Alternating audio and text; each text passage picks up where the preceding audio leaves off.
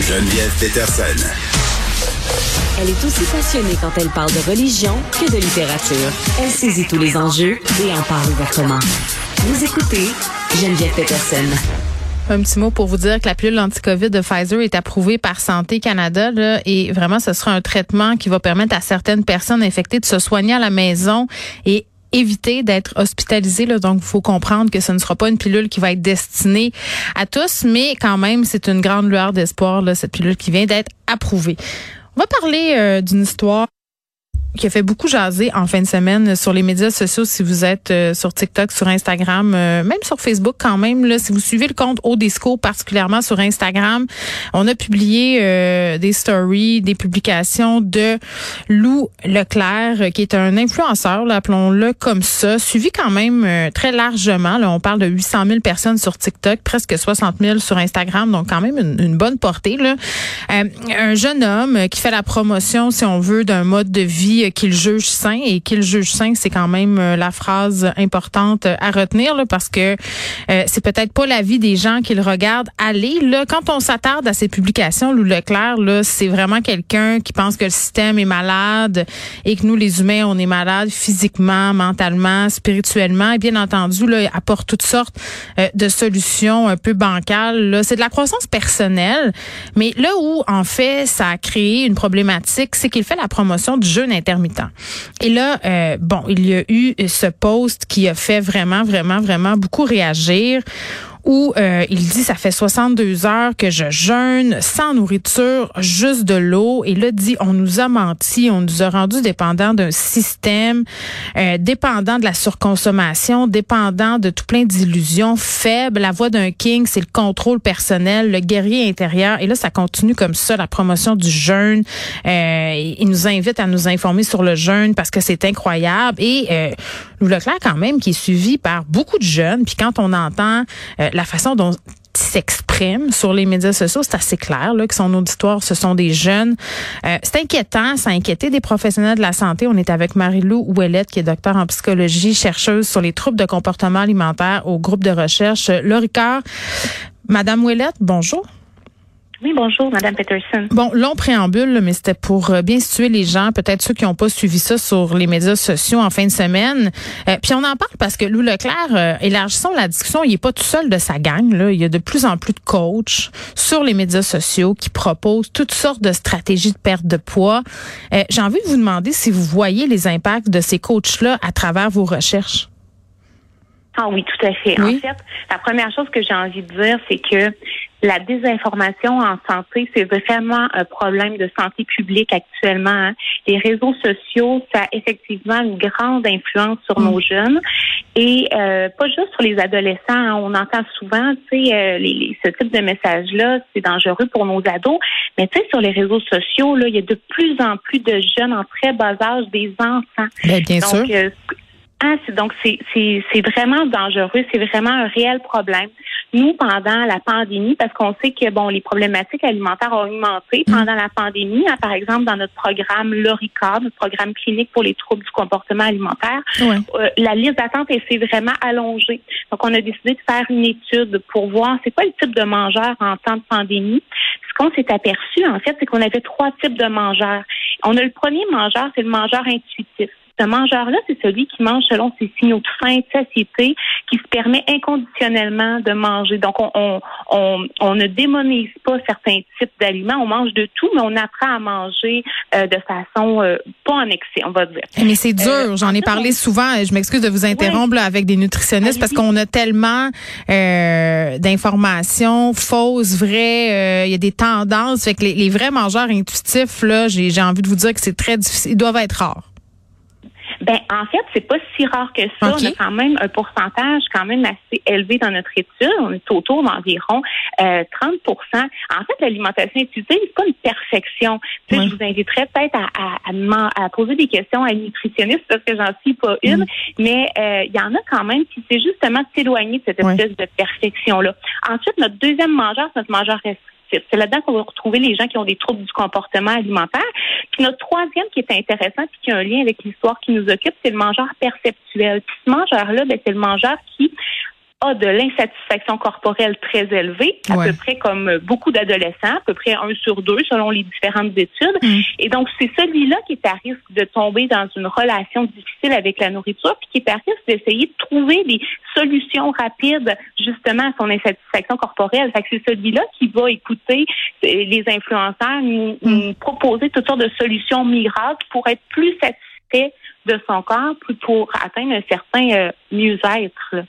Ben, puis moi, ce qui vient me déranger un peu, c'est que souvent, ces coachs-là n'ont pas de formation à proprement parler. Tu sais, c'est pas des nutritionnistes, c'est pas des médecins, c'est pas des gens qui sont spécialisés en troubles alimentaires. Euh, souvent, ils se basent sur leur propre expérience. Puis moi, je veux mm-hmm. pas je veux pas démoniser ces personnes-là non plus parce qu'il y en a pour qui ça a été bénéfique. J'imagine que si tu ressens le besoin de parler à plein de gens de ce que tu fais euh, pour mieux te sentir, c'est parce que toi tu trouves ça légitime. Mais ce qui marche pour toi, ça marche pas nécessairement pour pour d'autres. Puis le jeûne intermittent, euh, c'est quelque chose qui est excessivement controversé. C'est en tout cas, puis moi je suis pas médecin, là, mais à mon sens, c'est quelque chose qui devrait être pratiqué dans certaines circonstances seulement sous supervision médicale. Moi, c'est ça que je trouvais parent, c'est le côté voici comment faire, faites le peu importe qui vous êtes, peu importe votre condition médicale. Moi, je suis une adolescente sur TikTok, je vois ça, puis je dis, ah mon Dieu, on est au mois de janvier, j'ai mangé beaucoup de tourtières à Noël. Tu sais, l'autre bord, je suis bombardée de messages de perte de poids. Lui me propose ou elle me propose telle recette miracle. C'est ça, c'est ça qui fait que c'est un mélange très dangereux.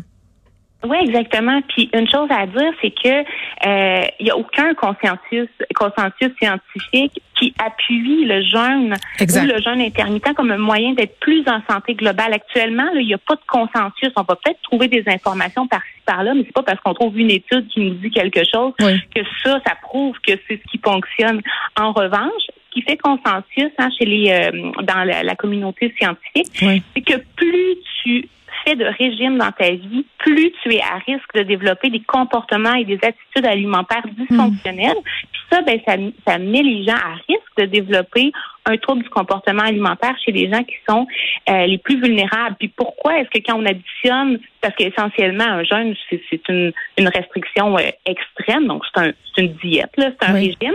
Puis dans un régime, ben, on se restreint. Puis quand on se restreint, ce qu'on fait, c'est que soit on va restreindre nos types d'aliments. Fait qu'on coupe toutes les pâtes, les les, les, pâtes, les pains patates euh, ou les desserts, ou bien on va couper les calories. Moi, je mange pas plus que 1000 calories. Puis quand on fait ça, ce que ça fait, c'est qu'on crée une obsession dans notre cerveau.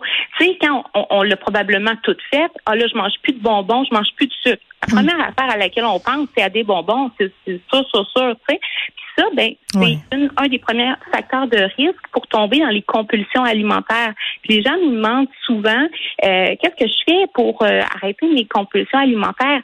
Il n'y a pas une seule solution, qu'il n'y a pas une seule solution qui fonctionne pour tout le monde, mais ça, c'est un des principaux mm. facteurs de risque, la restriction alimentaire, puis on le dira jamais assez. Et donc, quand on entend des influenceurs ou des gens qui ne sont pas formés sur le sujet nous proposer de nous restreindre, hmm. alors qu'ils considèrent absolument pas ce que nous on sait en sciences derrière, euh, ben c'est complètement aberrant. C'est ce que j'aurais envie de dire aux influenceurs, c'est pas de ne pas parler des enjeux alimentaires ou des enjeux de corps, c'est plus de dire si vous avez envie de parler euh, d'alimentation, ben mon Dieu, on est plein de professionnels de la santé qui attendent juste ça, d'aller parler de ce qui nous passionne dans les médias. Alors, euh, euh, inviter les professionnels de la santé. Il y en a des bons podcasts dans lesquels on a des, des chercheurs, des professeurs d'université. Ben, il y a Bernard Lavallée qui le fait très bien. Louni aussi, son nouveau balado sur, sur la sur l'alimentation et tout ça, c'est très très intéressant. Mais j'ai envie de dire, les, personnalités du web souvent veulent retourner l'attention vers eux, puis ont l'impression mm. d'avoir trouvé, si on veut, une recette. Moi, ce que je trouvais mm-hmm. triste, euh, Marie-Lou c'est de lire des témoignages parce qu'après que ça a été diffusé sur euh, Odescope, euh, on a partagé euh, des conversations en privé que cet homme-là a eu avec des jeunes femmes euh, qui disaient, ben moi après avoir parlé à cet homme-là, je me sentais encore plus mal, mes troubles alimentaires ont été décuplés, donc ça peut déclencher quelque chose de gravissime là, d'être en contact avec ce type de contenu-là. Ah, c'est tellement important qu'est-ce que vous dites parce que ça, là, ça touche à la culpabilité des gens. Je voyais cette semaine aussi sur un réseau social euh, où quelqu'un disait euh, pour être motivé, pour être bien, là, il faut faire au moins une heure, une heure et demie d'activité physique chaque jour. Puis là, il y avait plein de monde qui répondait, mon Dieu, une heure et demie, j'ai même pas le temps d'aller prendre une marche de 15 minutes. Puis ce qu'il y a derrière ça, c'est de la culpabilité. Mm. Quand on propose des, des, des des, des choses extrêmes aux gens, là, des, des habitudes alimentaires euh, extrêmes que la majorité des gens sont pas capables de faire. C'est de la culpabilité qu'on génère. On en, a un, on en a un extrait euh, de ce discours-là, Achille euh, de Lou Leclerc, où il explique aux gens un peu, ça n'a pas rapport avec l'alimentation, mais cette, cette idée-là de culpabilité, de, que c'est nous qui avons les clés, entre guillemets, de notre bonheur. Ce n'est, ça n'en tient qu'à nous là, de faire quelque chose, on l'écoute. Je te montre rapidement comment attirer ton crush. Écoute ça. Toutes vos vidéos sur TikTok, c'est juste incroyable. J'adore ça, ça me fait sentir bien dans ma peau, merci. Mais vos vidéos sur les crushs, ça ne marche tout simplement pas. Bonhomme triste. Tu sais quoi? Je t'explique live. Pour attirer une personne dans ta vie avec la loi de l'attraction, donc avec tes pensées, tu dois faire quelque chose de précis. Tu dois lâcher prise. Tu dois faire confiance que la vie va t'envoyer des relations que tu mérites. Tu dois faire confiance que la vie va t'envoyer des, des personnes qui vont te respecter. Parce que tant que tu es sur un état de peur, tant que tu es sur un état de manque, tu ne vas pas t'attirer ce que tu veux c'est Marie-Lou Ouellette en plein ça. Là. On a les clés. Si ça marche pas, c'est notre faute. Et si on a une bonne attitude et on suit ce qu'il nous dit, euh, là, dans ce cas-ci, c'est notre croche va s'intéresser à nous. Mais je veux dire, tu sais, c'est plus complexe que ça. Si on est des troubles alimentaires, là, c'est une problématique psychologique. Je veux dire, c'est pas une question de bon vouloir. J'en ai des troubles alimentaires. Euh, j'en parle ouvertement. Les gens qui m'écoutent le savent. Euh, c'est pas une question de vouloir. Là. Absolument pas. Puis ça déresponsabilise aussi les gens sur les actions qu'ils peuvent prendre hein, sur mm. leur vie. C'est pas seulement en, en, en, se disant des choses dans notre tête. Euh, tu sais, je, je effectivement que de modifier nos pensées, ça c'est quelque chose qui est issu de la thérapie cognitive, pas comme pas comme ce qu'on vient d'entendre, pas du de la pensée magique, mais de changer nos croyances hein, les plus profondes. On le sait que ça peut avoir un effet quand c'est supervisé par un professionnel de la santé comme un psychologue, un psychoéducateur, un mm. ergothérapeute, par exemple. Euh, sauf qu'il faut prendre action sur notre vie, il faut faire des gestes, il faut faire des, mm. faut faire des choses, il faut changer des choses, il faut faut, faut trouver des nouvelles stratégies d'adaptation dans notre vie. Ça, ça se fait de façon active et non passive comme ce qu'on vient d'entendre. Puis j'ai envie de dire, euh, Marie-Lou Ouellette, s'il y a des comptes comme ça qui nous font sentir coupables, on, on, peut les enlever puis suivre des personnes qui nous inspirent, euh, qui nous poussent vers l'avant de façon saine. sais, Ça, je pense mm-hmm. que c'est important euh, parfois peut-être de faire un ménage dans nos médias sociaux. Là, on parle des gens en particulier. Puis terminons sur la question suivante. Puis je sais que c'est une question qui est large, mais quand même, moi, je peux pas m'empêcher d'avoir cette réflexion-là sur la responsabilité des plateformes. Euh, Instagram, TikTok, euh, on a eu des études euh, bon sur l'estime de soi chez des adolescents. On a le président d'Instagram qui est allé justifier devant le Sénat américain il y a quelques mois pour dire que la plateforme pourrait aider les jeunes à traverser des épreuves, qui seraient proactifs. on le sait que ces plateformes-là affectent négativement beaucoup de jeunes. C'est quoi leur responsabilité? Ouf, c'est tellement une grande question, mais c'est certain qu'il y en ont une. Tu sais, quand on déploie un monstre comme Instagram ou comme TikTok, faut à un moment donné euh, euh, comment prendre responsabilité de ce que ça donne de, nos actes. À un moment donné, il faut mettre en place des stratégies. Tu sais, il y a une stratégie que les réseaux sociaux ont, c'est euh, de bloquer certains mots-clics. Donc, en mettant un message, mm. par exemple, écrire euh, anorexie mentale sur TikTok, tu vas avoir un message qui va te dire appel à mm. tel numéro. C'est déjà une bonne action. D'autre part, je pense que c'est à nous aussi, comme communauté, de, de, de, trouver des solutions pour renverser la vapeur. Par exemple, dans mon groupe de recherche, le On a une page Facebook qui donne de la bonne information. On a une page Instagram, Programme Loricard, qui nous donne de la bonne information, puis qui est un espèce de, de, pied de nez à, à, toute l'influence négative sur nos réseaux sociaux. Fait que je pense que comme être humain, puisque c'est tellement une grosse machine, c'est bon, ben, il faut s'abonner à des comptes euh, de professionnels si on veut être informé sur la santé. Bien avec son corps, c'en est un. Euh, il y en a plusieurs autres, là, assurément. C'est très intéressant. Libre, Annette Québec, il y en a plein, plein, plein. Exactement. Puis euh, il y a les sites internet aussi qui sont pleins de ressources, là, celui d'Annette Québec, entre autres. Marlou Ouellette, merci, qui est doc psychologie chercheuse sur les troubles du comportement alimentaire. On réagissait à cette controverse entourant un influenceur qui fait la promotion du jeûne intermittent.